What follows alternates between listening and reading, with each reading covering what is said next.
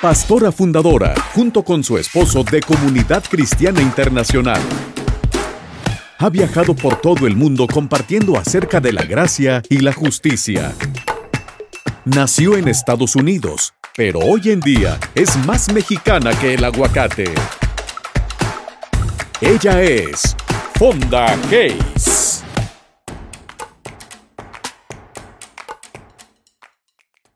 Gracias, Pastora Marcela. Gracias por abrir tu corazón. No es algo fácil.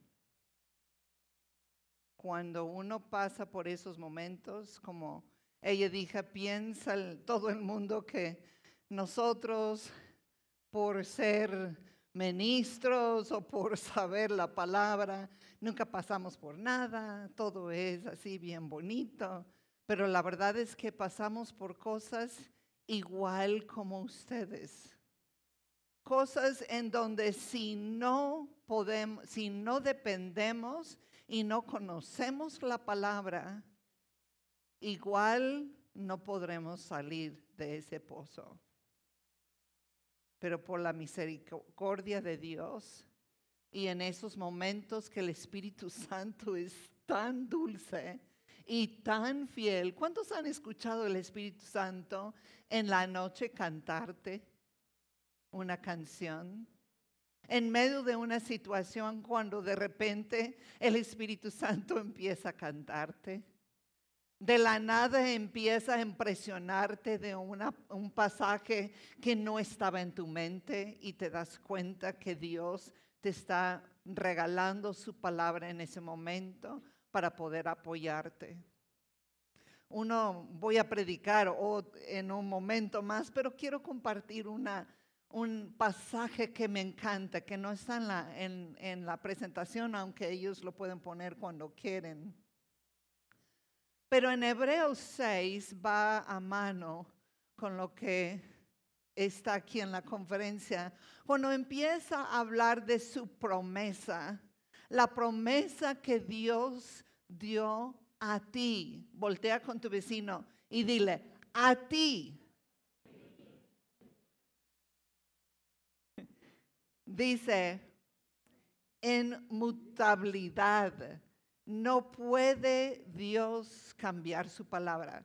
Cuando Él dice, te voy a dar una promesa que no es cambiable.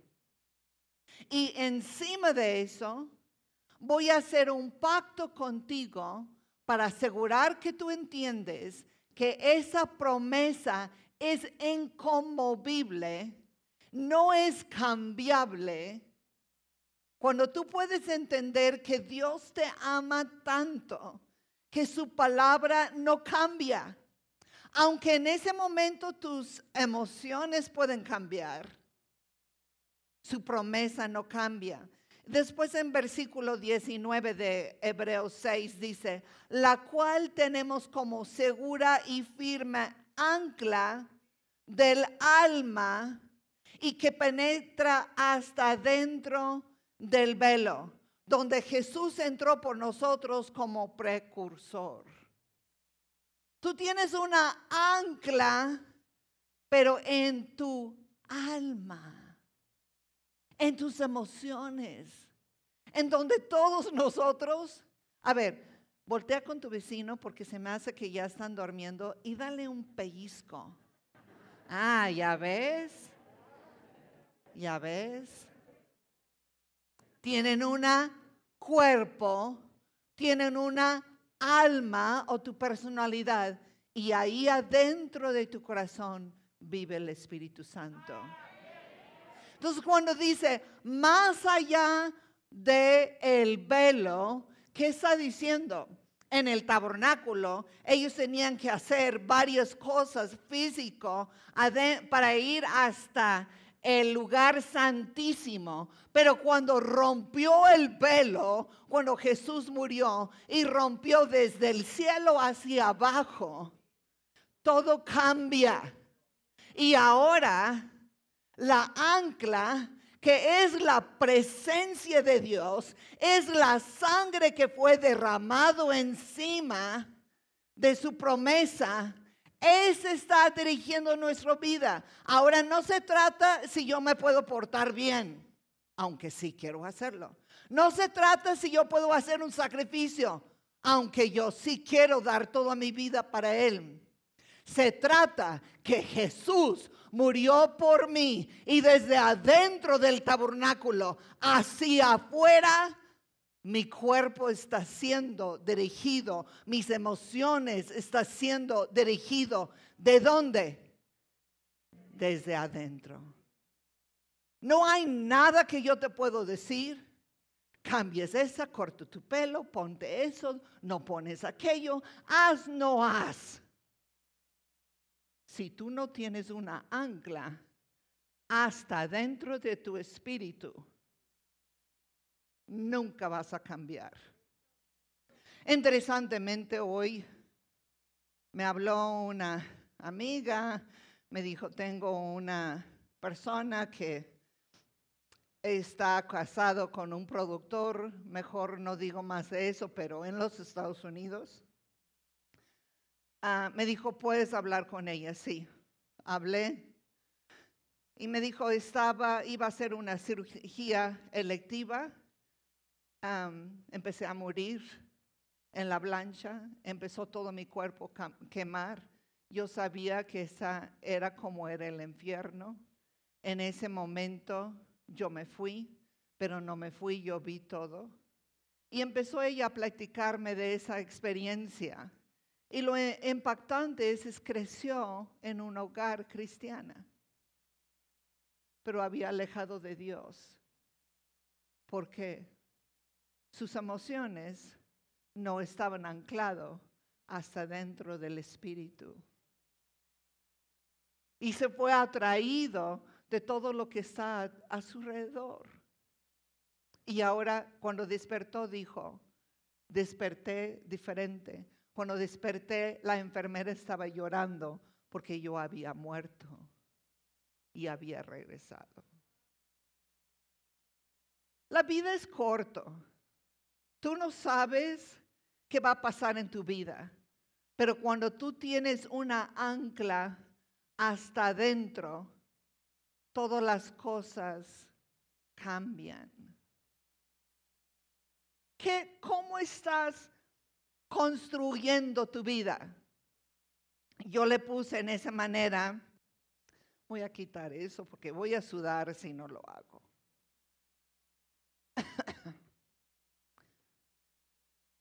¿Cómo estás construyendo tu vida? ¿Cómo estás construyendo tu casa?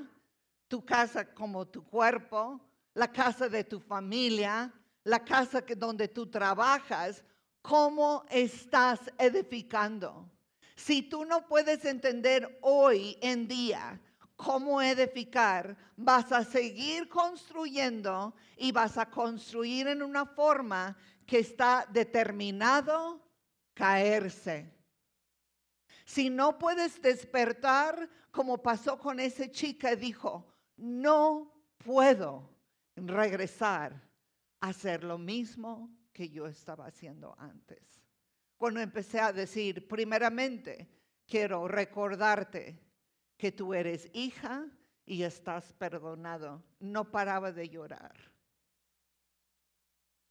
Tú necesitas entender que la vida está construido. De decir no construyo nada, quiere decir que estás construyendo.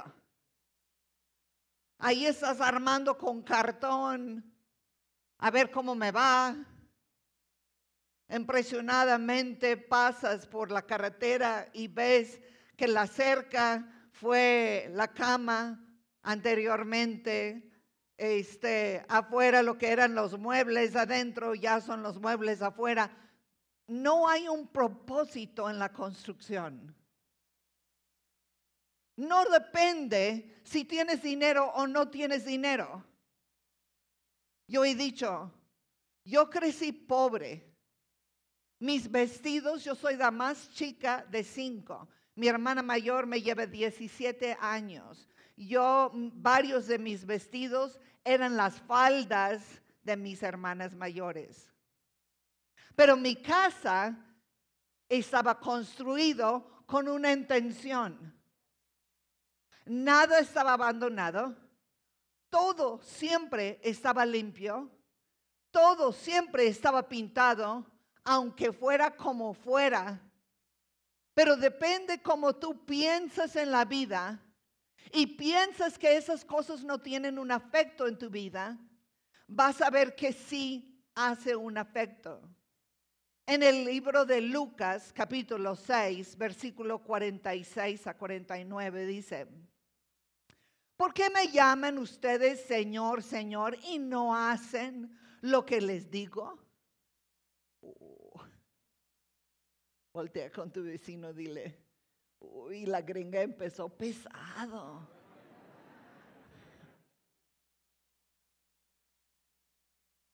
Voy a decirles a quién se parece todo el que viene a mí y oye mis palabras y las pone en práctica. Empieza a decir, vamos a describirte a ti el que sí escucha y el que lo pone en práctica. Se parece a un hombre que al construir una casa cavó bien hondo y puso un cimiento sobre la roca. De manera que cuando vino una inundación y el torrente azotó aquella casa, pero no pudo ni siquiera hacerle tambalear, porque estaba bien construida. Pero el que oye mis palabras y no las pone en práctica, o no hace nada o piensa que la vida se construye solo. O piensa que la casa se construye solo. Se parece a un hombre que construyó una casa sobre la tierra y sin cimientos. Tan pronto como la azotó, el torrente, la casa se derrumbó y el desastre fue terrible. ¿En qué manera estás construyendo. Pero una pregunta más todavía, ¿en qué estás construyendo? Ay, es que no entiendes, que mi situación es muy diferente. Yo leo la Biblia, pero no lo entiendo. Esa no es mi llamada, yo soy llamado a ser en el gobierno o empresario. No estudié tanto, no sé cuántas excusas puedo dar aquí, ayúdenme. Pero interesantemente cómo la gente empieza a poner excusas. Pero lo que tú sí crees, haces. Si no haces nada, uh, obviamente no crees, nadita. Y lo que sí crees, hay una evidencia de ella. Mira, no estoy hablando de circunstancias alrededor de ti o cosas difíciles. Todos lo tenemos. ¿Cuántos perdieron a alguien que tú amas y que Dios decidió llevarlos? ¿Cuántos han perdido gente? Quizá no en ese momento, aún antes. ¿Cuántos han pasado por una prueba de enfermedad? O alguien cerca de ti. Si decíamos por problemas, ay, entonces quitas a Pablo, porque Pablo pasó tiempo en el cárcel. Hay una evidencia de lo que sale de ti. Hay una evidencia hay un testimonio.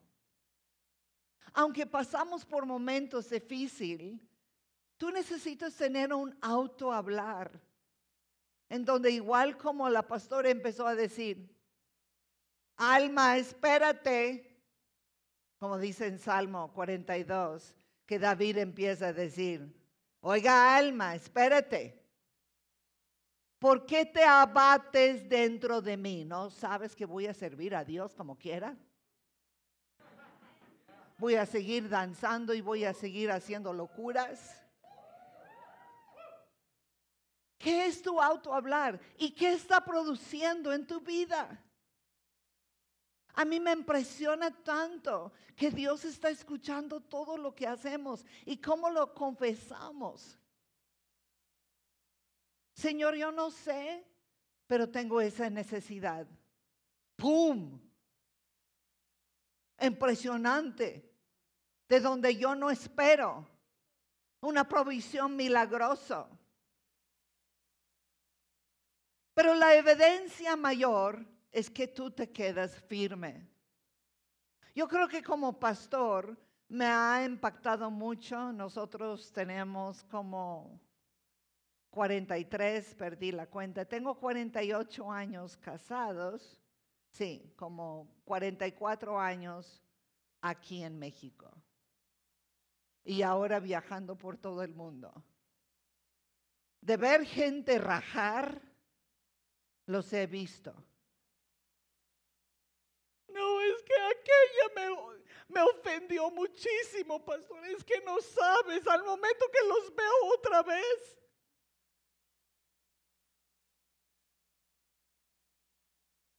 Y siempre les digo lo mismo. Mira, tú puedes ir aquí a China, vete a China, pero en China Dios te va a decir, perdónalos. Más fácil, perdónalos ahora. Y quédate aquí en la iglesia. Uh.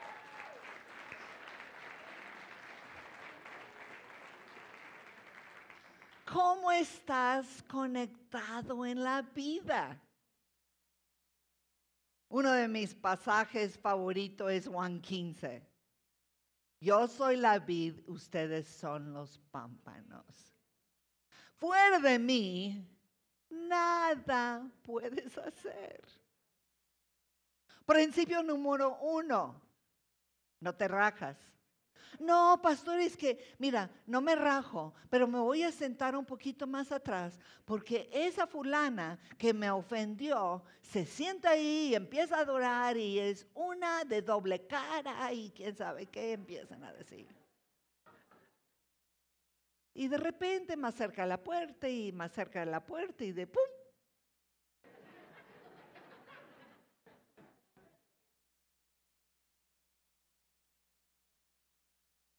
Quizá no dejan a Dios. Pero impresionantemente cómo paran y dejan cualquier cosa parar. Richard y yo empezamos a construir una casa hace años atrás sin dinero y compramos una casa que estaba literalmente casi destruido, muy viejo. Este, y empezamos a renovarlo poco a poco. Si íbamos a ministrar lo que extra entraba, una ofrenda extra, compraba yo cierta cosa y hacía cierta cosa. Y entonces un día llegó Richard con un arquitecto de la iglesia, estaba afuera, estaban hablando y yo salí y le dije, oye, ¿qué estás haciendo? Me dijo, ah, ya estamos, incluso traía estacas, estaban marcando la aumentación de la casa. Y yo, oye, no tenemos dinero. ¿eh? Para que tú sepas, yo administro normalmente el dinero. Mi esposo no tiene idea si tenemos o no, entonces pues queda muy claro que yo necesitaba avisarle, no hay nada, ¿eh? No te preocupes, me decía. Cada pozo de zapata, porque lo hicimos dos pisos, el, el, ingeniero civil era un chaparrito chiquito de Veracruz, como de ese tamaño. Y yo lo perdía porque yo decía, ya se fue, y veía tierra saliendo, porque estaba dentro del pozo. Escarbaba Llegaba el dinero por el fierro, por el concreto. Wow, hicimos otro zapata. Wow, hicimos otro. Cuando ya íbamos a hacer uno de los pisos, yo me acuerdo que Richard dijo, márcale del el trompo de concreto para que venga mañana. Y era en ese entonces mil dólares que yo decía, no teníamos ni un centavo más. Y no había tarjeta tampoco. Entonces yo decía, mi amor, márcales. Y yo estaba, me acuerdo que yo estaba pensando, pero ¿cómo? ¿Qué voy a decir? Y cuando me dice, eh, mm, señora, en la noche me habló de una iglesia desconocida de nosotros, ni nos apoyaba y dijo, quiero que sepas que nuestra iglesia estaba orando por ustedes y no sé qué necesitan, pero Dios nos habló a mandarte mil dólares y lo vamos a hacer llegar.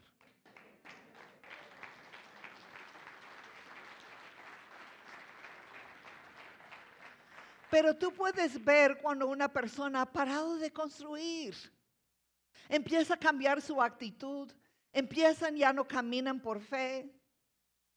Tienes que ver que Dios nos hizo en una forma que necesitamos ser frutíferos.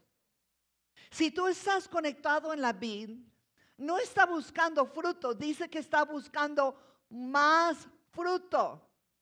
Porque nada más de estar conectado a Él, debes de estar produciendo algo. Puedes regresar a los talentos y dio talentos a todos. Cinco, tres, uno. De perdido tienes uno.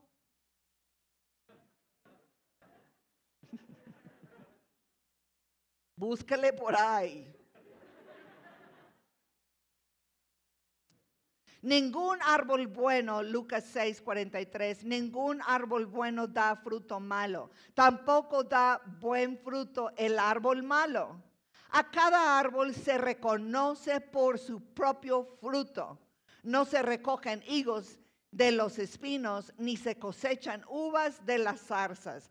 El que es bueno de la bondad que atesora en el corazón produce el bien, pero el que es malo de su maldad produce el mal, porque de la abundancia del corazón habla tu boca. Muchas veces habla para condenarte. Muchas veces condenamos a nosotros mismos. Yo me acuerdo cuando estábamos en la escuela bíblica, um, vivimos en un segundo piso y atrás de nosotros había una casita, pero bonita. Y en esa casa vivía uno de los maestros. Y por claro, yo estaba celosa. Pero yo tenía que bajar las escaleras y pasar entre mi departamento eh, que yo estaba arriba de la oficina y pasar entre las dos casas para ir a lavar la ropa en la lavandería, de ahí mismo en el campus. Entonces vi que el maestro sembró un tomate. Ay, le puso, le puso una palito y yo veía cada vez que yo pasaba que no movía la tierra, no lo veía físicamente, pero obviamente lo estaba cuidando. Y lo movía, le puso una estaca, le puso un listón. Pero ese tomate no produjo nada. Entonces un día que yo estaba pasando y todavía tengo el foto, alguien había amarrado un plátano con un listón.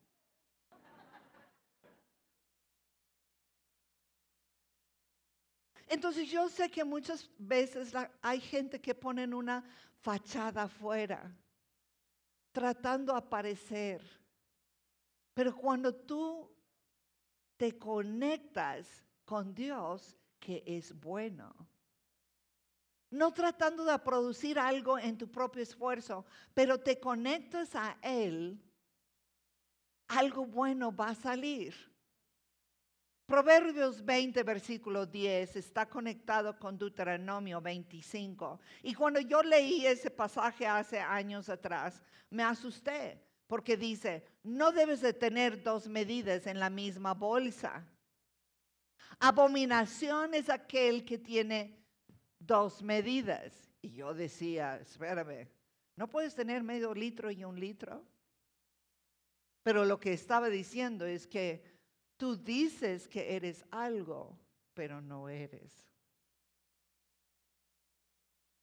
Es cuando tú llegas al mercado y ellos ponen un kilo ahí para que cuando echan las cosas parece un kilo. Pero la verdad es que no fue un kilo real. Le faltaba tantito. Pero muchas veces queremos pasar por eso. Y dicen las escrituras que a Dios le da asco. Espérame Dios, ¿cómo puedes pedir tanto? Él pide tanto porque tanto ha sido dado. Si tú estás conectado a Él, toda la provisión que tú necesitas para construir tu vida está en Él. Todo lo que tú necesitas para tener una respuesta está en Él.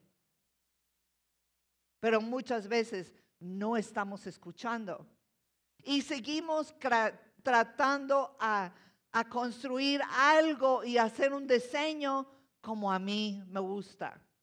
¿Cuántos han entrado a una casa y ha dicho, aquí no vino ningún diseño interior? O tú puedes verlo por subir ciertas escaleras, porque un arquitecto sabe cómo construir. Ellos te van a decir, se va a hacer tanto, cada escalón es tanto, o afuera es tanto. Entonces, tú necesitas ver que sí hay una forma de lograr las cosas cuando tú quedas conectado con Él. Cuando tú no es tanto lo que tú puedes producir, porque tarde o temprano en la vida algo va a pasar. A mí me impresionó mucho que mi suegro era concesionario en un pueblito chico de Chrysler, Plymouth, GMC, eh, diferentes carros nuevos, era conocido en toda la ciudad. Y sobre noche cayó el mercado, cayó fuerte y el banco decidió recoger, recoger todos sus préstamos y en un solo día quebrantó el negocio, el banco, porque no quería, había entrado un presidente nuevo y él no quería ayudarle. A esa edad, más de 70, casi 75 años, abrió un nuevo lote de carros y cuando murió a los 94 dejó herencia a sus hijos. Tú tienes que ver que tu vida, aparte de cómo lo construyes, es con qué estás conectado. En primero de Corintios dice, la roca es Cristo. En ese primer pasaje dice que Él escarbó hasta encontrar tierra firme. Siempre me ha impresionado mucho las casas y cómo los construyen y encima de qué los construyen. Y me encanta ver programas donde empiezan a decir, mira esa casa, sí, lo compramos en tanto, pero ¿sabes qué? Los cimientos de esa casa están pudridos. O ves un programa de casas construido en alto, encima de piedras, y ves que están firmes. ¿Por qué? Han buscado algo sólido hasta donde puede llegar y sentarse bien. En Hebreos 11, versículo 8 a 10 dice, por la fe, Abraham, cuando fue llamado, para ir a un lugar que más tarde recibirá como herencia, obedeció y salió sin saber a dónde iba.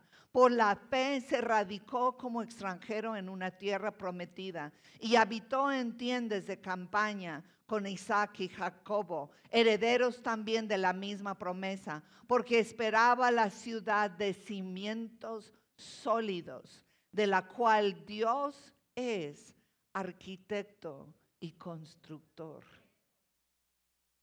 Si tú quieres hacer las cosas como tú quieres, si tú piensas que tú sabes mejor, hazlo. No sé si te ha llegado gente a platicar. ¿Cuántos eh, reciben gente o aconsejan con gente? Muchas veces me ha llegado gente y yo digo, no sé por qué vino aquí.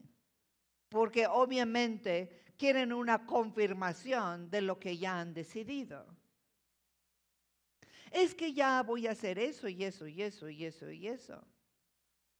Yo siempre digo, y Richard también, me hubiera gustado saber antes que tomase una decisión, porque tú ya tomaste una decisión. Yo ya no tengo palabra, no sé por qué me preguntas.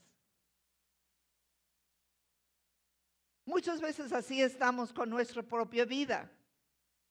Decidimos que nosotros somos el diseñador. Yo puedo decidir de la vida. Está bien, pero de ese diseño tendrás que vivir. De ese diseño tendrás que construir. Es algo muy impactante cuando tú dejas que Dios te habla, cuando Dios te dice. La verdad es que cuando uno está abierto, Dios hace lo que Él quiere. Yo me acuerdo que cuando salimos de Saltillo, íbamos a ir a Santiago, Chile. Ya Richard había ido, las puertas estaban abiertas, empezamos a hablar con la iglesia, empezamos a poner un pastor de los ancianos que estaban ya caminando nueve años con nosotros. Y sobre noche, Dios se dio la vuelta. ¿Alguien le ha pasado eso? Que Dios da la vuelta. Y empezamos a decir, yo me acuerdo que yo le dije a Richard, es que vamos a parecer que no sabemos lo que estamos haciendo. Pero la verdad, Dios nos había hablado que nos iba a llevar a una gran ciudad y pensábamos que era Santiago, Chile. Y sobre noche Dios nos dijo, te voy a llevar a Monterrey. Hasta después me di cuenta que está conocido como la gran ciudad. Cerró las puertas inmediato, sin que nosotros dijéramos. No, ¿sabes qué es? Que sentimos que no queremos ir en ese rumbo, querían quedarse religioso, religioso las iglesias, cerró la puerta y Dios abrió el otro. Pero cuando Dios da vuelta, Muchas veces dices, o camino en lo que yo quiero, porque yo quiero tener una buena cara, yo quiero decir y poner en un póster, mira, aquí estoy, aquí estoy sirviendo a Dios. O quieres dejar que Dios te guía. Primero de Corintios 3, versículo 10 a 15. Según la gracia que Dios me ha dado, yo como maestro constructor, eché los cimientos. Ahora, eso está hablando de un apóstol. Un apóstol no es alguien nada más que puede abrir otra iglesia. Un apóstol es el que entiende la obra de Jesús y sabe hacer cimientos para que esa nueva iglesia pueda permanecer. Entonces, está diciendo, yo eché los cimientos y otro construye sobre ellos, pero cada uno tenga cuidado cómo construye, porque nadie puede poner un fundamento diferente de que ya está puesto, que es Jesucristo. No es porque yo tengo un programa bonito, no es porque yo tengo un diseño bonito es porque yo sé enseñar los fundamentos que quién es Cristo Jesús en ti. Regresar la imagen de Dios en ti. Y eso es lo que él estaba diciendo. Dice, si alguien construye ese fundamento, ya sea con oro, plata o piedras preciosas o con madera ajena o paja, su obra se mostrará tal cual es.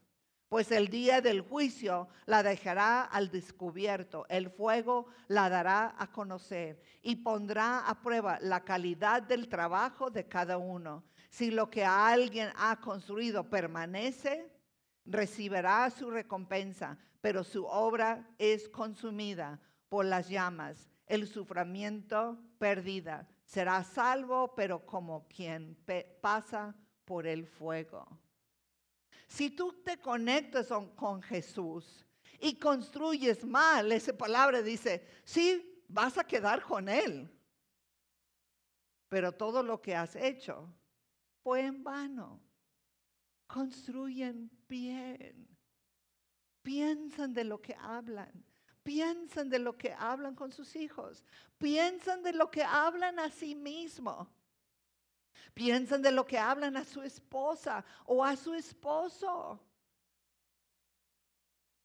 Es impresionante cómo dicen todavía cosas como, no sirves para nada, me destorbas.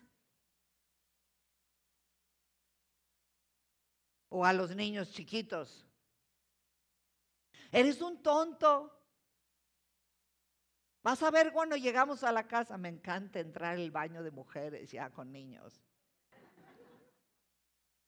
Casi me da ganas de tocar la... Oiga, te estoy escuchando. ¿Cómo construyes? Sí, te salvará porque Dios te ama. Pero no es lo que Dios quiere. Ni tú serás feliz, ni la gente alrededor de ti será feliz.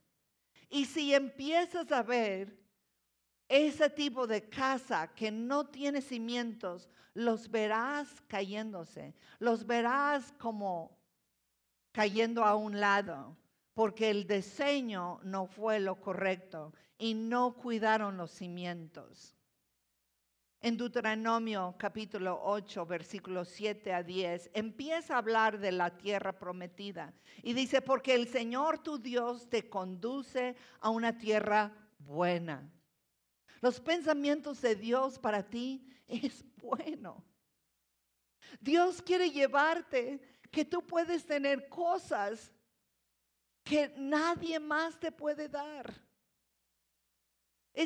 ¿Cuántos han tenido un milagro financiero? Yo quiero ver tu mano. ¿Ves? ¿Cuántos han tenido algo que ha pasado sobre noche cuando no tuviste de repente se apareció? Déjame ver tu mano. Como dinero o un problema eh, legal arreglarse, déjame ver tu mano, donde tú dices, no es posible que me dieron ese favor.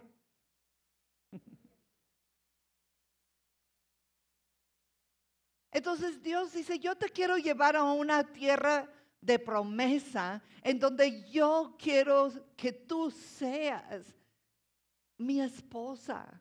¿Sabes cómo piensa mi esposo? Yo no lo puedo decir nada que yo quiero. Porque después ahí va a estar. Vamos a ir a comprarlo, vamos a ir a comprarlo. Y yo como la administradora, no tenemos el dinero. Mejor me quedo callada, ¿verdad? Él dice, yo te quiero conducir a una tierra buena las intenciones de Dios para ti es buena, tierra de arroyos y de fuentes de agua, cosas que tú no puedes producir. Cuando sientes que ya no sabes qué hacer, ya no sabes qué contestar a tus hijos, no sabes cómo resolver un problema. Puedes vivir en una tierra que brota manantiales abajo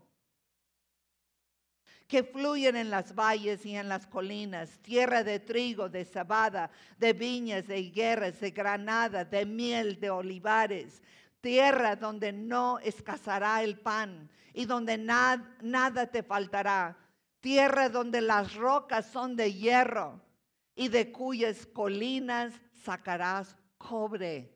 ¿Qué quiere decir? Provisión donde tú vas cuando hayes comida y estás satisfecho, alabarás al Señor tu Dios por la tierra buena que te habrá dado. ¿Hay alguien aquí que puede alabar a Dios por un momento? Tú puedes decir algo, levanta tus manos un momento. Pero de ti, ¿alguien tiene un voz que quiere decir algo a Dios? Alguien tiene una gracia. ¿No quieres decir algo? Yo quiero escuchar tu voz. Yo veo programas en la televisión donde ganan televisiones, carro, y no están así. Ah, sí, gloria a Dios.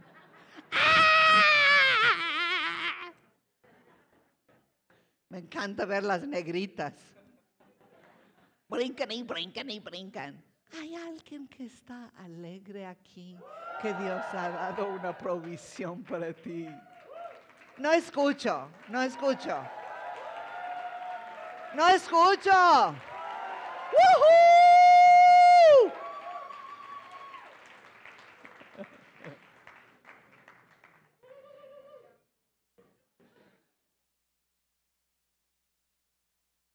El siguiente versículo dice,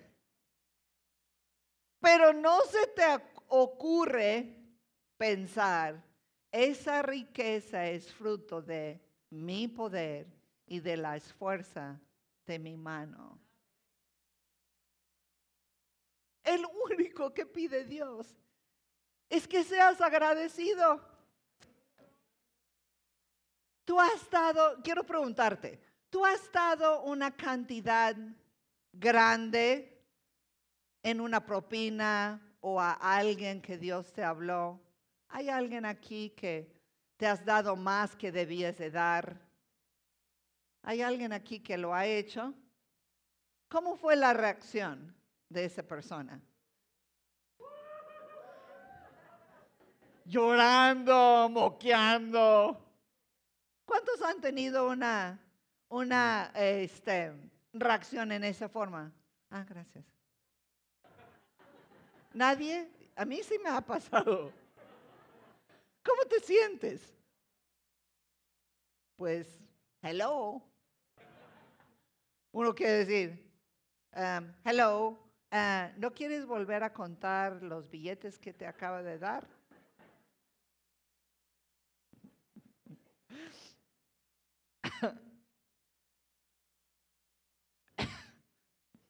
Me voy a portar bien.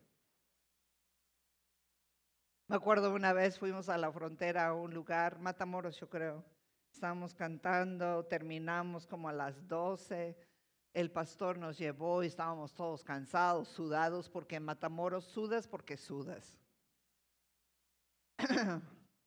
y pues yo en ese tiempo fui más el jefe de a todos. Entonces, pues me di cuenta que el pastor no tenía preparado nada, ni nos iba a dar de comer ni cenar, y yo traía todo el equipo, todos los músicos, incluso habíamos cargado, predicado, ministrado, cantado.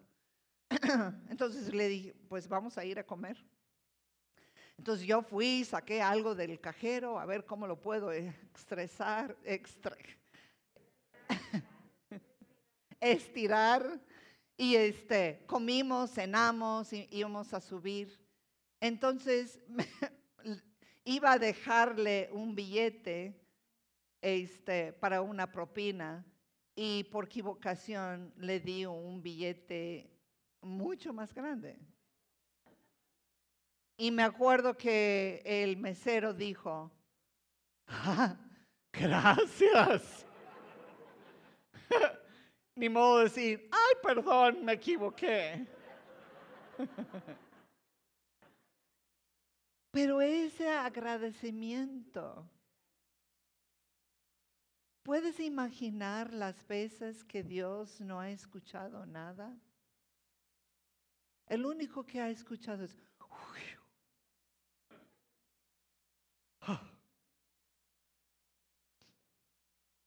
Tomes el tiempo, haz las cosas bien.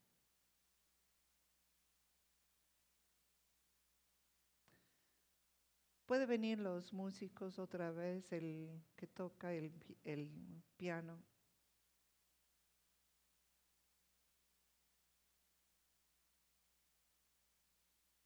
Todo eso, la única forma de quedarte conectado. Hello.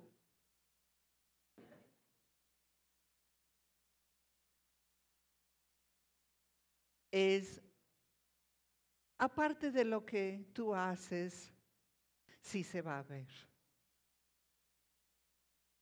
Constantemente vas a seguir con problemas. Como siempre dice Richard, no es que si hay gigantes en la tierra de promesa, si hay gigantes.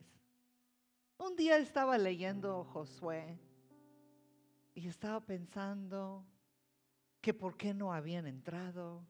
Era porque había gigantes. Y sí ya estaba las uvas grandotas, las ciudades enormes, ríos, pero había gigantes. Y nosotros nos vimos como langostas. Y un día estaba pensando, oye, ¿y el libro de Josué? ¿Cuándo fue los gigantes? Y la verdad es que no los menciona en sí por la, la palabra, por el tamaño como los menciona anteriormente. Los llama por nombre de tribus, pero tú tienes que buscarlos y dice ahí descendencia de los gigantes. Pero es después en el libro. Ponemos muchas veces el enfoque, el problema está tan grande. Y hacemos ese problema tan grandota. Y ese gigante a todo, déjame describírtelo, estaba enorme. Era poderoso, grandota, las manos grandota. Cuando caminaba se retumbaba. Y seguimos describiendo el problema, el problema. Pero no es lo que hacen en Josué. Para mí y mi familia vamos a servir a Dios. Nosotros vamos a quedar firmes sin mover. Y después vienen los que deciden seguir a Josué. Dice, cualquier que no te sigue, lo vamos a matar. No era importante los gigantes era importante las convicciones. Era importante donde tú estabas parado. Era importante donde lo que tú habías concluido. Nosotros no somos chiquitos.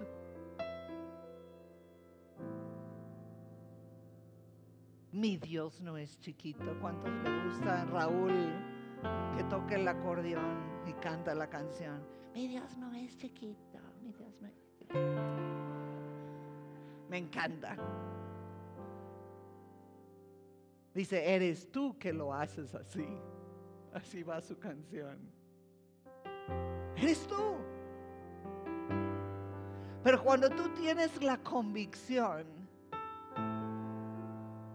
que mi Dios es grande, mi Dios es poderoso,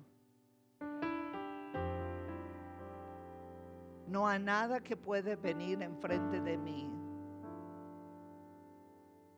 Si yo te diré, no lo quiero hacer, muchas veces no lo quiero hacer. Si yo te podría decir que he estado exactamente como la pastora, donde he manejado diciendo, nada me llena mi corazón cuando perdí un bebé que yo había esperado y Dios me contestó y Dios decidió llevarla.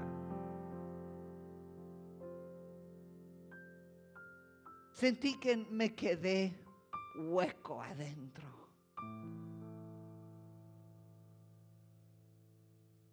Y tenía que ir a predicar. Y le dije a Richard, no puedo. No tengo nada que dar me dijo, ve mi amor, Dios te va a dar. De repente entendí el pasaje que cuando Jesús para enfrente del higo y no produjo nada. Y Jesús lo maldijo. ¿Por qué? Porque si tú estás en Él y Él está en ti, dos veces en ese capítulo dice, pides lo que necesitas y Él lo hará. Una de las veces más poderoso en mi, ministerio fue ese día. No sé cuántas palabras proféticas di. Canté, prediqué, profeticé, porque entendí. No se trata de lo que yo siento. Se trata de a donde yo estoy anclada, donde yo estoy cimentada, donde yo estoy parada y fundida.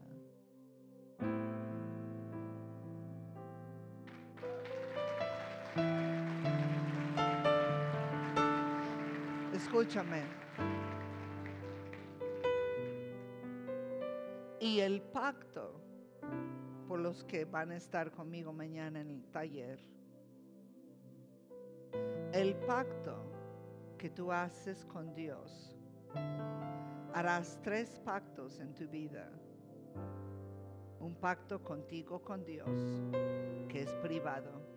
No se trata de nadie más. Un pacto de matrimonio, sea que te casas o no te casas haces un pacto. Tercero, pacto en tu propósito y destino.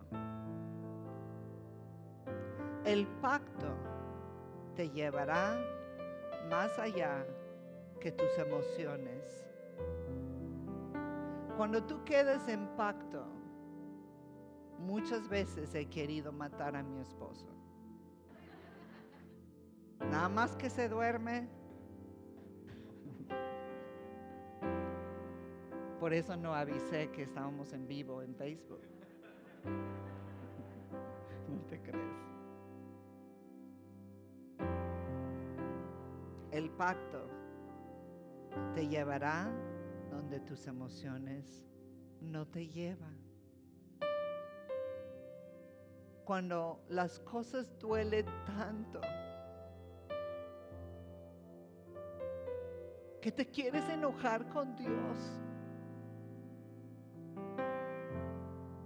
Por fin yo le dije, no te voy a maldecir Dios, porque te amo, pero no entiendo.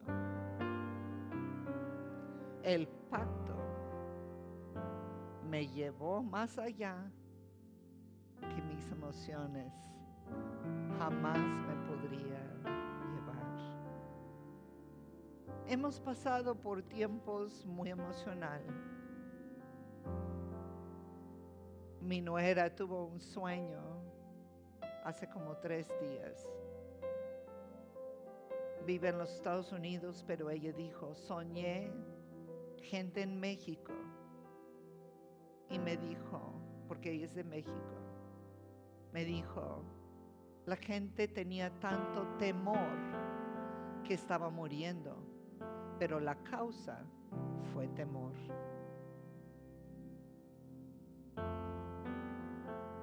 Vivimos en un mundo donde tristeza nos puede ganar. Vivimos en un mundo injusto. Vivimos en un mundo crítico, donde los gobiernos están tomando decisiones, perdón, que no conviene a todos. Vivimos en un mundo donde podríamos enojarnos, llorar, pelear. El pacto te llevará donde tus emociones no te llevan. En donde tú puedes caminar con confianza, sin temor. La apertura más a ese virus y lo han comprobado es temor. emoción. El temor de no saber qué va a pasar. El temor de quizás a mí me toca.